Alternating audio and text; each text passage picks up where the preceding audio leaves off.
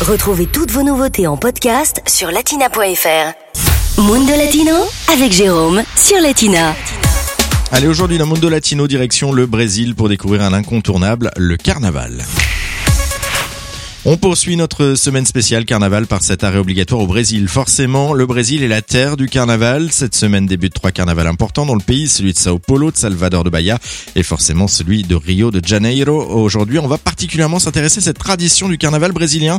Pour nous en parler, Giulia de l'Alliance française de Rio. Son origine remonte à la fête chrétienne apparue en Europe et ce sont les colons portugais qui ont été les responsables de l'arrivée de cette fête sur le territoire brésilien. Pendant la colonisation, qui s'est caractérisée par l'esclavage des Indiens natifs et principalement de personnes d'origine africaine, cette fête revêt une importance toute particulière. Pendant ces quelques jours de fête, l'esclave peut devenir en quelque sorte le maître et le maître devient l'esclave puisque l'esclave peut porter les vêtements du maître et le maître lui se déguise en esclave à noter que c'est également à cette période que les hommes s'habillent traditionnellement en femmes et puis le carnaval, euh, c'est aussi quelque chose de très codifié. Il y a tout d'abord les défilés dans les rues. Ce sont les blocos de rue constitués euh, de groupes musicaux type fanfare avec des percussions, des instruments à vent et qui jouent des morceaux de chansons populaires. Il y a également ce qu'on appelle trio eléctrico. Il s'agit en fait d'un énorme camion adapté avec un système audio, de puissantes chaînes stéréo et des haut-parleurs et une véritable scène de spectacle est installée en haut du camion. Le chanteur reste dessus avec son groupe musical et la foule carnavalesque va suivre le trajet du camion.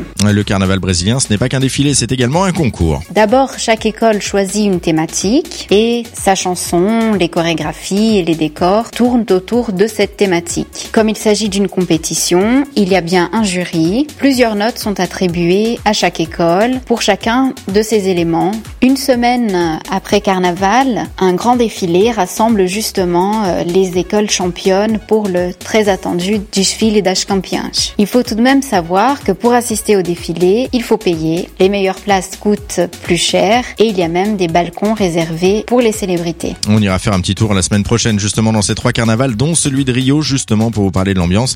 D'ici là, vous pouvez déjà retrouver quelques vidéos sur notre site internet latina.fr. Latina Podcast, le meilleur de Latina sur latina.fr.